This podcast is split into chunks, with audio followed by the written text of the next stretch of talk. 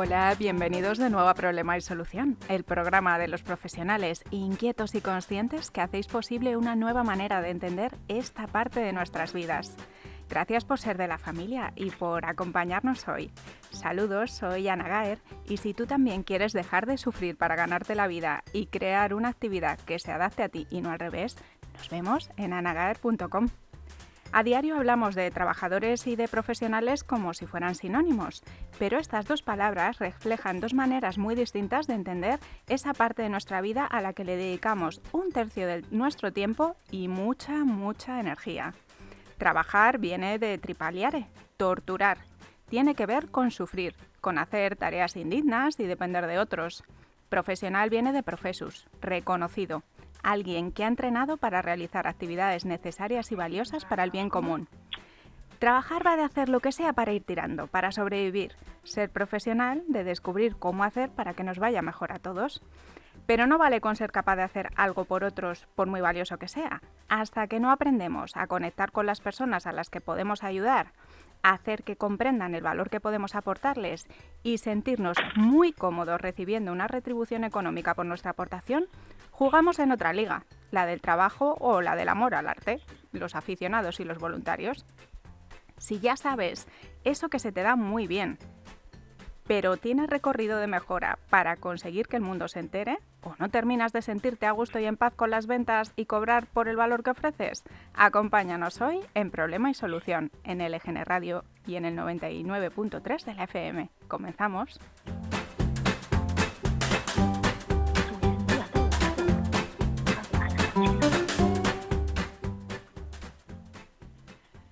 Nuestra invitada de hoy nació en Barcelona. Es una mujer plena y en paz con las contradicciones de la vida y con las suyas propias. Una romántica enamorada de la idea de escribir que abandonó una jaula dorada en una gran empresa para dedicarse a la menos poética y más material de las escrituras, el copywriting. Comenzó su aventura independiente trabajando para otros emprendedores y pequeños negocios, hasta que se dio cuenta de que había un sector que necesitaba todavía más aprender a comunicarse en un lenguaje que otros humanos pudieran entender el de las empresas serias, correctas y profesionales. Entre sus grandes logros está el haber conseguido facturar más de lo que cobraba en su antiguo empleo tradicional, haciendo algo que de verdad disfruta al máximo.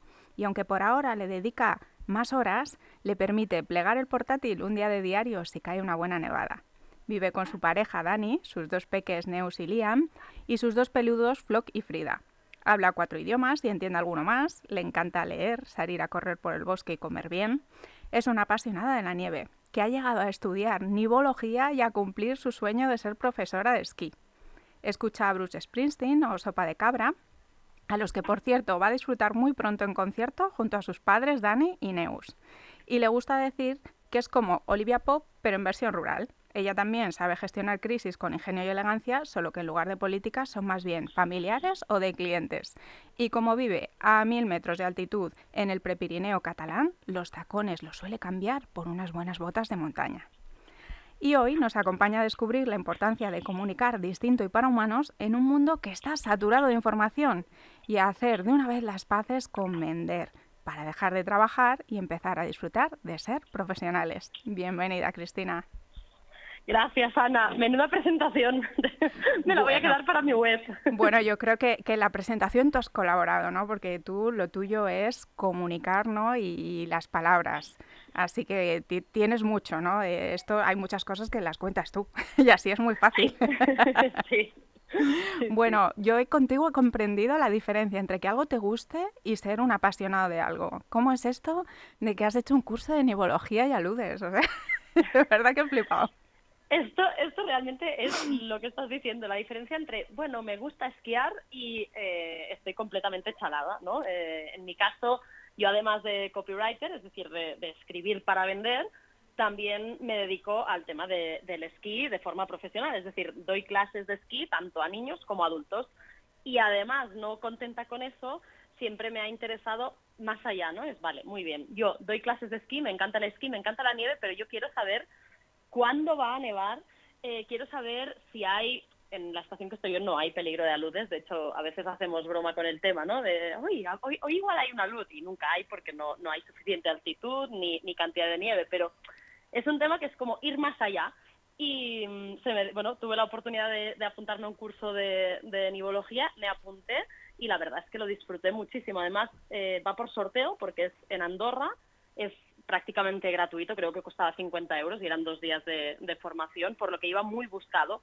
Y nos apuntamos mi marido y yo y solo me tocó a mí. Y entonces aquí fue como la gran crisis porque decías que siempre tienes tú más suerte que yo, tal. Y nada, nos fuimos los dos, pero el curso solo lo, solo lo hice yo. Bueno, luego puedes compartir en casa. Exacto, exacto. Sí, sí, los apuntes además nos los hemos ido pasando los dos. Bueno, esto de los problemas no es cuestión de perspectiva, porque al final eh, tú ya nos has dicho que es copywriter y además ya lo has explicado de paso, ¿no? Porque es algo que hemos escuchado mucho hablar de ello, ¿no? Pero luego hay muchas personas que dices, mira, realmente no sé a qué te dedicas. Entonces, es, es como que tú tomas, ¿no? Y, los profesionales lo que solemos hacer es decir, oye, lo que eh, para ti es un problema, para mí lo convierto en mi talento o en mi servicio o en mi producto. Entonces, pues cuéntanos eso tú como copywriter, ¿no? que al final escribes para vender ¿no? y ayudar a otras personas a vender, qué problemas te has pedido ¿no? solucionarle en tu vida profesional a tus clientes. normalmente mis clientes tienen dos grandes problemas. El primero es el y muchas veces no son conscientes de ellos. ¿eh? El primero es el no saber cómo comunicar porque nadie nos ha enseñado, es decir, en el cole, eh, ¿qué nos enseñan? Pues nos enseñan a escribir con una escritura muy rimbombante, cuantas más palabras largas usemos mejor, con tecnicismos eh, y de una forma que realmente no nos comunicamos a diario. Es decir, tú y yo ahora estamos hablando como dos personas humanas normales. Eh, el problema es que cuando esto lo trasladamos al mundo profesional, la gente cree que como eh, cuanto más rimbombante, cuanto más cargado sea el lenguaje, mejor. Y es todo lo contrario. Entonces, eh, yo les ayudo a poner, a, traducir ¿no? este lenguaje técnico a un lenguaje humano, a un lenguaje no solo que comunique, sino que venda también, porque, a ver, la, el clásico ejemplo que pongo es, somos una empresa multidisciplinar con más de 30 años de experiencia. Dices, vale, maravilloso, pero ¿qué vendes? Porque esto te lo puede decir un mecánico y te lo puede decir una gestoría o incluso te lo puede decir una, pastelería, ¿no? Entonces eh, es muy importante comunicar qué vendes y cuál es tu punto diferencial. Y ahí es donde entro yo. Y el otro gran problema es que en muchos casos los emprendedores, los empresarios e incluso las grandes empresas no tienen tiempo. Y entonces, eh, incluso los que sí han, llegado a formarse o tienen cierto conocimiento en, comunicación persuasiva, en copywriting, se encuentran con que, ostras, realmente un negocio necesita de muchos textos, no es hago la web y ahí me quedo, sino que luego hacen falta pues eh, copies para los emails, luego vamos a hacer un, vamos a lanzar un curso y necesitamos pues eso, pues hacer mails de, de, bienvenida, mails en los que vendamos el curso, etcétera, etcétera. Y aquí es donde dicen, vale, lo sé hacer, pero a pesar de ello, quiero que lo haga alguien porque el, día tiene 24 horas. Tú eh, te has elegido como misión profesional el acabar con las, en las empresas serias, correctas y profesionales. Cuéntanos más de esto.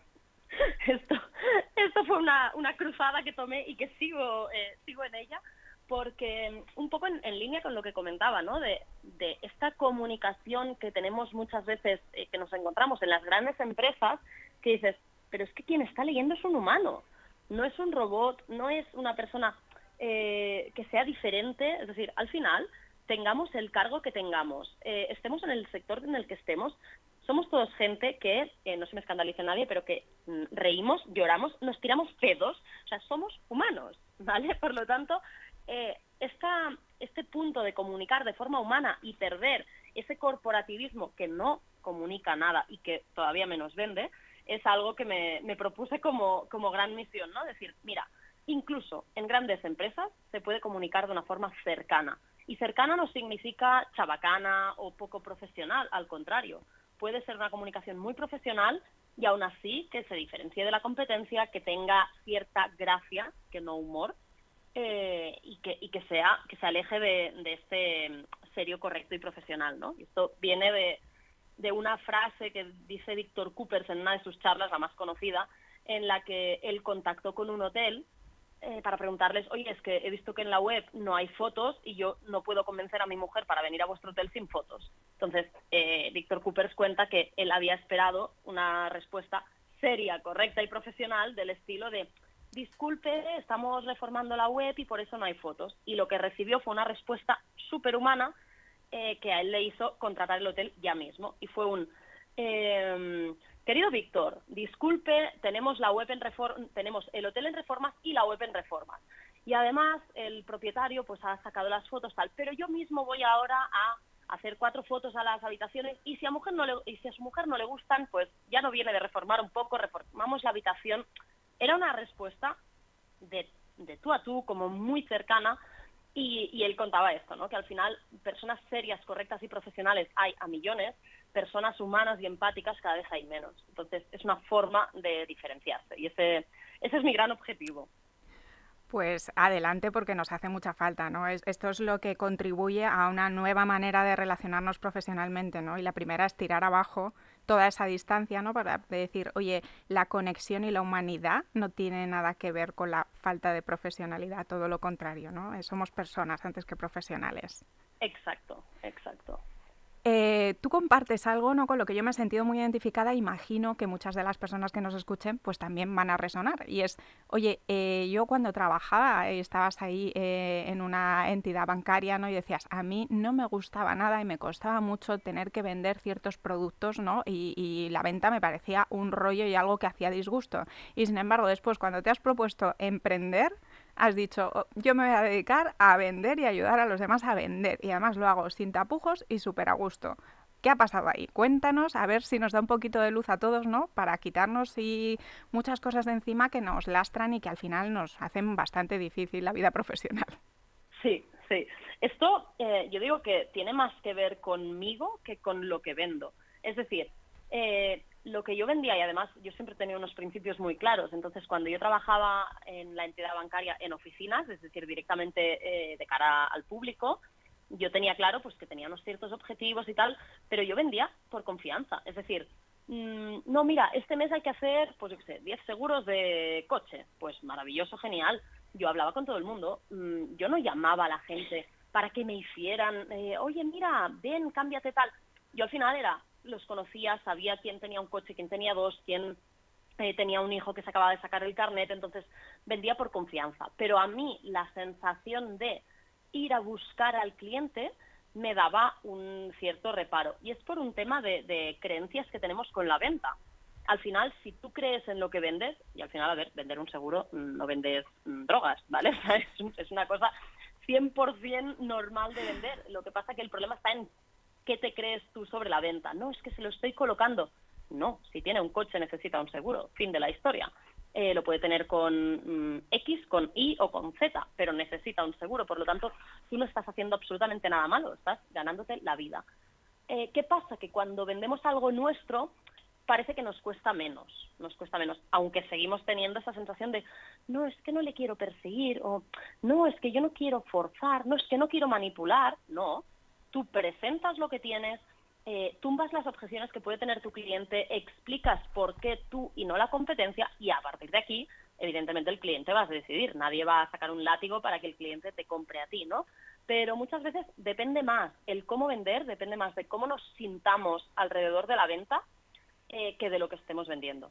Entonces, eh, en ese caso, en aquel momento, pues yo vendía, pues eso, ¿no? Pues cuando tocaba seguros, seguros, cuando tocaba eh, fondos de inversión, pues fondos de inversión, pero eh, no era tanto por, por, en aquel momento, por el qué vendo, sino por el cómo me siento yo ante la venta. Y ahora me siento ante la venta eh, que es algo normal y que mm, quien tiene un negocio o vende o cierra el chiringuito, no, no hay más. Bueno, ya nos has explicado que vas a rescatar ¿no? a esas empresas serias, correctas y profesionales, ¿no? a que aprendan a comunicarse de una manera mucho más humana y más efectiva. Y, ahí nos has hablado de algo que luego tú también como profesional necesitamos aplicárnoslo todos, ¿no? Y es decir, oye, yo necesito diferenciarme de otros profesionales que hacen algo parecido a lo que yo hago, ¿no? Necesito, eh, tú en tu caso como copywriter, te propongo, ¿no? Que nos cuentes, pues, un arquetipo, un personaje público, un eslogan, algo que nos ayude a decir qué tipo de copywriter, en qué tono se comunica o puede escribir, ¿no? O con el que se siente más cómoda Cristina Fuertes. Qué buena esta pregunta, Ana. Eh, en mi caso, eh, mira, en el caso del copywriting, yo creo, y en, el mío en particular, ha habido ahora un boom bastante importante porque ha habido un copywriter que ha, digamos, salido del mundo del mundo offline al revés, del mundo online al mundo offline. Es decir, eh, hasta ahora, hace unos cinco años, cinco o siete años que el copywriting ha llegado a España, ojo, a nivel de nueva profesión y no tiene nada de nuevo, porque al final es un redactor persuasivo y eso existía en tiempos de, de mandar los anuncios por, por carta postal. ¿eh? Pero como nueva profesión que la gente suele, eh, suele digamos, asimilar al mundo digital, eh, ha, tenido un boom en los últimos 5, 7, 8 años.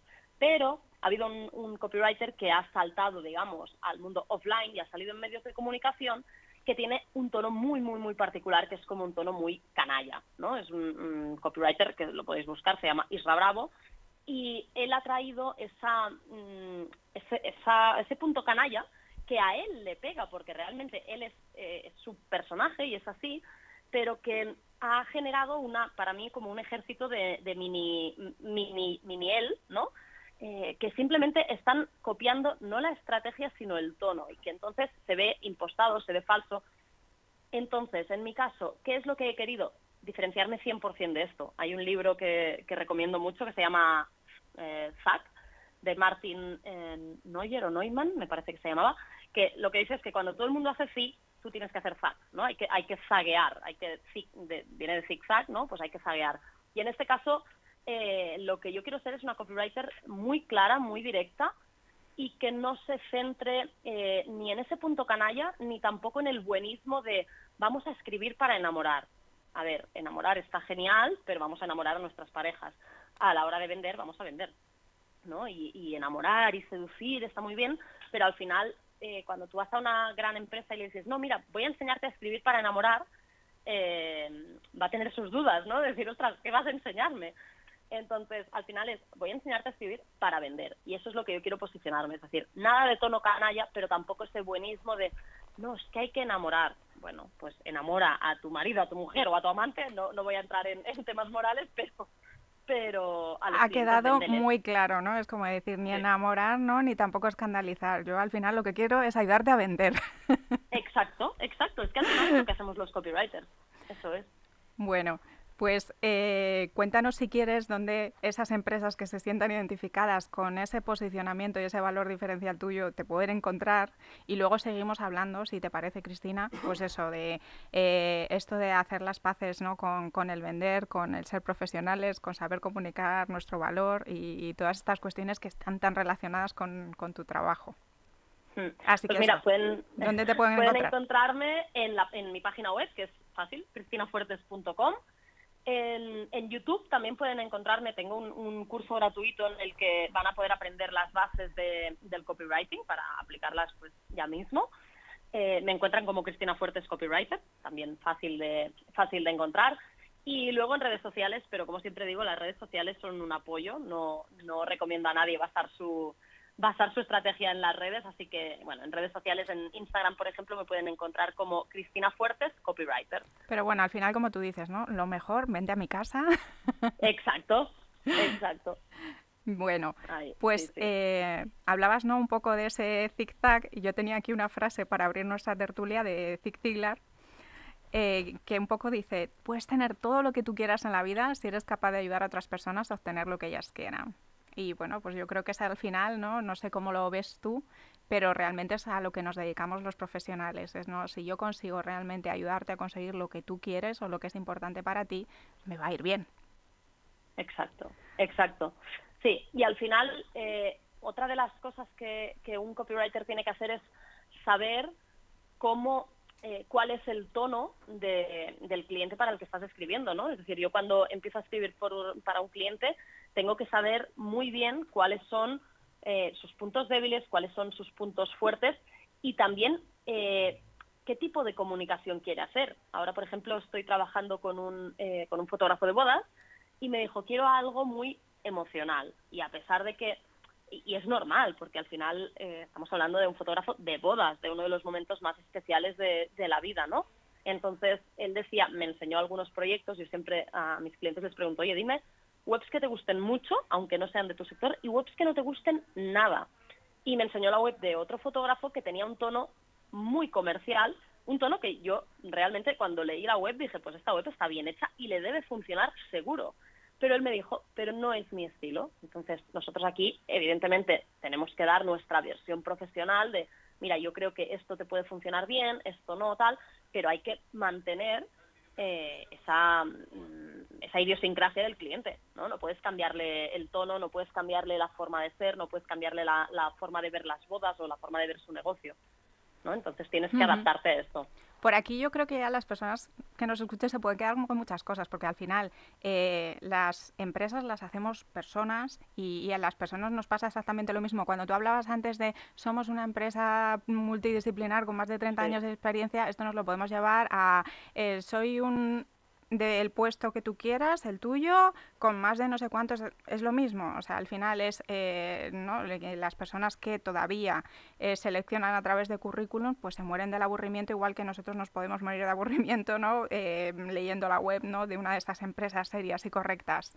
Entonces, es una de las ideas que nos podemos quedar es eso, el hablar para personas, ¿no? Como estabas diciendo, el diferenciarte, pero en tu estilo, ¿no? O sea, hay que buscar la eficacia, ¿no? Y las técnicas que funcionan, pero también el sentirnos cómodos con nosotros mismos, ¿no? Y ser quienes somos, no impostar o fingir que somos alguien diferente o tratar de hacer o imitar algo que no somos, ¿no? Porque al final también ahí, por ahí, pues se nota y, genera desconfianza. Sí. Em, también hay muchos miedos, ¿no? Que nos ponen esto difícil. Para mí, al final, dices, tres de cada cuatro personas tienen miedo a hablar en público el, comunicarnos es uno de los miedos que tenemos a exponernos, a expresarnos. Y, tenemos también una mala relación con el dinero, un montón de creencias en torno a las ventas. Em, no sé, hay como hay mucho lastre que al final nos pone muy difícil algo sencillo. Y como tú decías, es que no vale saber hablar y escribir. Comunicar es otra cosa. Exacto, exacto. Ahora me, has recordado, eh, y además esto es la típica anécdota de, de, mami, ¿no? Pero, pero el año pasado los peques en el, en el cole en el que va mi hija hacen, a partir de P3, es decir, de los, de los tres años, hacen una exposición, le llaman la conferencia, y es como si salen al, delante de la clase y tienen que explicar un tema. En, en P3, en, en la el primer curso de infantil, explican la familia porque es lo que tienen como más fácil, entonces tú les ayudas, les pegas cuatro fotos y tal, y ellos exponen la familia. Y tú vas a acompañarles, tú como madre o el padre o los dos, eso da igual, ¿no? Y tú vas a acompañarles y en el 90% de los casos vas a hacer tú la conferencia, porque el niño se va a quedar callado delante tal. Y me acuerdo que el año pasado, eh, cuando terminó mi hija la conferencia y tal, la maestra me dijo, ostras, te felicito porque normalmente, no por lo que haya dicho, como lo ha dicho, sino porque la niña ha hecho ella la conferencia ha hablado ella sobre, en este caso, el, año pasado ya podían hacer el tema que quisieran y ella decidió hablar, como no, de esquí, ¿no? Entonces, lo hizo ella. Se dejó cosas, eh, dijo alguna cosa que no tal, pero hizo ella delante del resto y tal. Y, y la maestra me decía, es muy poco habitual que a, estas edades no tengan el miedo a exponerse, porque lo, empiezan a coger de muy, muy pequeños. Y me sorprendió que de tan pequeños, los niños que normalmente no tienen vergüenza, ¿no? Y que a veces te hacen pasar vergüenza precisamente porque no la tienen, eh, que ya, ya tengan esos miedos, ¿no? Entonces me hizo pensar mucho en, wow, mm, lo mucho que tenemos que hacer a la hora de la educación para conseguir jóvenes que no tengan miedo a exponerse. ¿Este miedo por qué? Cuando vas a hablar de algo que sabes, porque has elegido tú el tema, eh, delante de gente que te quiere, porque son tu clase, porque llevas toda la vida, bueno, en este caso tienen cuatro años, ¿no? Pero ahora cinco, pero eh, cuando tengan 16, llevas toda la vida con ellos, les conoces de siempre. Entonces, eh, yo creo que hay una parte súper importante que viene ya de casa y de las escuelas de vamos a eliminar este miedo. Vamos a eliminar, no sé si tiene que ser con aquella, con aquello que dicen siempre, ¿no? De imagínate los desnudos. Eh, no lo sé con qué, con qué técnica, pero se tiene que eliminar porque eso nos ayudaría mucho, tanto al emprender como al ser eh, trabajadores por cuenta ajena, eso da igual, ¿no? Es, importante poder exponer eh, lo que sea, una reunión, poder exponer un presupuesto, un proyecto, una idea, sin ese miedo. Pues mira, yo como gran tímida, ¿no? que aparte de introvertida he sido una gran tímida y mírame, aquí estoy. pues una de las cosas que le comparto a las personas que nos escuchen es olvídate de ti, deja de mirarte el ombligo, piensa en la otra persona, piensa en cómo le va a servir lo que tú le tienes que contar y olvídate de ti, o sea, olvídate de si tienes vergüenza, si no la tienes, de si estás nerviosa o no estás nerviosa, preocúpate cómo está el otro, ¿se está enterando de algo? necesita que eso lo expliques de otra manera. En el momento que cambias el foco y dejas de pensar en ti y empiezas a pensar en esa audiencia o en ese público, la cosa cambia, ¿no? Esto es algo que tú decías, ¿no? Que también, decir, oye, hazte un test, ¿no? ¿Esto va de ti o va de a quién te estás dirigiendo? En el momento eso, que, que empiezas a hacer ese cambio, todo es infinitamente más fácil y al final es también, pues, que me ayuda a mí a ganar confianza para que ese miedo se vaya haciendo más chiquito.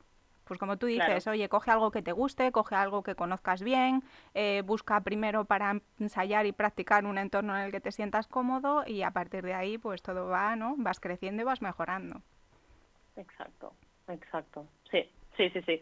Y antes cuando, cuando decías lo de, lo de los currículums, porque me he quedado con, con el tema, me ha parecido súper interesante, que el copywriting, yo siempre digo, ¿no? Ayuda a empresas y tal, pero el copywriting al final es redacción persuasiva, es saber cómo persuadir cómo destacar de la competencia. Puede servir también para escribir un, currículum. Por supuesto. Y la misma idea que, decía del, libro de, de Zach eh, es, esto, ¿no? Todo el mundo manda currículum con estudié del 99 al 2003, estudié aquí, luego hice esto, luego trabajé aquí, luego tal.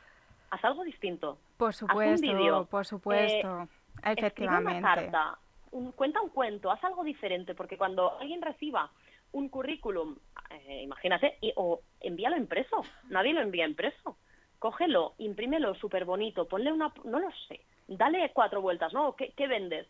Eh, o ¿A qué te dedicas? No, yo soy project manager, pues crea como, o, soy eh, gerente de recursos humanos, o soy una asistente, una secretaria de lo más brutal que te puedas encontrar. Organízalo, haz como distintos, demuestra, ¿no? digamos, fehacientemente lo que haces en un currículum, más allá de trabajé aquí, estudié aquí, hice tal cosa, porque entonces eso te va, te va a diferenciar. Sí, al final es azac, ¿no? Como tú decías, échale imaginación, échale creatividad y, siéntete cómodo, ¿no? Es como llévatelo a, tu terreno personal donde tú te sientas en esa confianza de decir, venga, que con esto me lanzo, pero completamente. Yo al final los currículum creo que están, ¿no? Como las empresas serias y correctas, que están ya en extinción. y confío, ¿no? Que, que, muy pronto, ¿no? Pues vamos a empezar a hacer las cosas de otra manera. Y me he quedado también con esa parte, ¿no? De lo de mamá y emprendedora. Para mí es algo, ¿no? Que, que se repite muy habitualmente, el que hay muchas mujeres o imagino que también le puede pasar cada vez a más hombres, que cuando mm, viven su paternidad, su maternidad, de repente hay un cambio de prioridades y se convierte en una oportunidad para emprender, para decir, oye, ya, ¿no? Esto que me ha dejado de cuadrar o que ya lo tengo explorado y vivido, de repente me abro a esos sueños que me había dejado por ahí en el cajón, me lanzo a por ellos, ¿no? Y empiezo algo nuevo. Y quería preguntarte un poco, pues eso, eh, tu experiencia y tus aprendizajes en ese sentido, para decir, oye, si hay alguien que nos esté ahí escuchando y que se está planteando el eh, quiero dejar de trabajar y quiero empezar a ser profesional, ¿qué cosas te han servido a ti en ese camino, ¿no? Para decir, oye, ¿por dónde empiezo? ¿A qué me dedico? Eh, ¿no? Pues cómo me reinvento, cómo empiezo una nueva vida profesional. Sí, eh, yo creo que es, es, muy, muy común lo que decías tú de, de, que esto ocurra en el momento en el, que, en el que te conviertes en madre o en padre. En mi caso fue así porque yo tenía un trabajo que estaba bien, es decir, después de salir, digamos, de las oficinas, trabajaba en temas de comunicación, que ya era lo mío, pero tenía un jefe que era terrorífico, eh, literalmente, ahora que hemos pasado Halloween. Y, y entonces llevaba tiempo dándole vueltas, ¿no? A, ostras, ¿cómo, eh, ¿cómo podría, además, mi, mi gran pregunta era, ¿cómo podría yo trabajar desde casa? Ni siquiera pensaba en emprender. Yo era como, ¿cómo puedo trabajar desde casa? Eh, para no tener que verle la cara, ¿no? Entre nosotros, que no nos oye nadie. Entonces, dándole vueltas a esto, pues yo iba pensando, iba pensando, ostras, pues community manager, ¿no? Mm, intentando analizar también cuáles eran mis fortalezas y qué era lo que se me daba bien. Y, mm, pero realmente el momento clave fue, ostras, eh, tengo un bombo, voy a parir en tres semanas, eh, no quiero volver aquí. O sea, no quiero volver aquí porque mi gran, mi gran reflexión era, no quiero que mi energía tenga que estar focalizada en, en neutralizar a este jefe tóxico.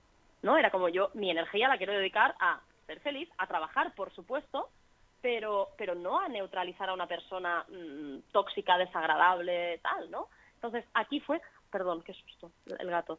Eh, aquí fue donde, donde realmente me di cuenta de que tenía que encontrar algo. Y realmente fue parir eh, hacer la baja maternal y mientras tenía un, a la peque colgada de la teta, ir buscando por internet y me apareció el, el copywriting, ¿no? Y dije, esto es lo mío. Entonces empecé a formarme y, y, al poco tiempo pues ya estaba, ya estaba trabajando de ello.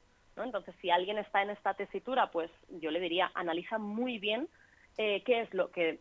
Dicen que hay como un, una especie de círculo dividido, eh, entonces tienes que analizar qué es lo que te gusta, eh, qué es lo que se te da bien, porque a veces, eh, pues a mí me puede gustar, yo qué sé, bailar, por ejemplo, a mí me gusta mucho bailar, pero soy nefasta bailando, soy de las que pisa los pies. Eh, entonces tienes que analizar que, que te guste. Competencia, pasión y oportunidad. Exacto. Y que, y que pueda darte de comer, ¿no? Porque claro, la oportunidad va por ahí, ¿no? Es por el que te dé de comer. que alguien esté dispuesto a pagar por ello ahí estamos, ahí estamos, porque si me gusta mucho la reproducción de la mosca verde, pero nadie va a pagar por aprender cosas sobre la reproducción de la mosca verde, pues no me sirve de nada, ¿no? Entonces eh, yo le recomendaría a todo el mundo hacer este análisis y, y, a partir de aquí empezar. O sea, hay una frase en inglés, la de start before you're ready, de empieza antes de estar preparado, que, que es, para mí es, es, brutal a nivel de emprendimiento. Es, tú empieza, luego ya irás puliendo. Y, y cuando dentro de 10 años mires atrás dirás, pero ¿cómo podía ir yo con esa web? ¿O cómo podía ir yo con, con esos vídeos? ¿O cómo podía...? Da igual, pero empezaste. Bueno, pues muchísimas gracias Cristina, ha sido un placer. Espero eso, que todas estas perlas que nos has regalado, ¿no? Y sobre todo es el, oye, sé claro y habla por humanos, por favor, y hazlo de manera ya, ¿no? Con un poco de gracia, si puede ser. pues eso, que, que, haya calado, si hay alguien que le inspiró, que le sirvió, pues uh, yo disfruté un montón. Y, y nada. Yo también pues eso, sí, tienes aquí la puerta abierta para repetir cuando te apetezca y a todos los solucionadores de problemas, ya sabes que os esperamos aquí todos los miércoles a las 7 de la tarde en LGN Radio. Adiós. Adiós.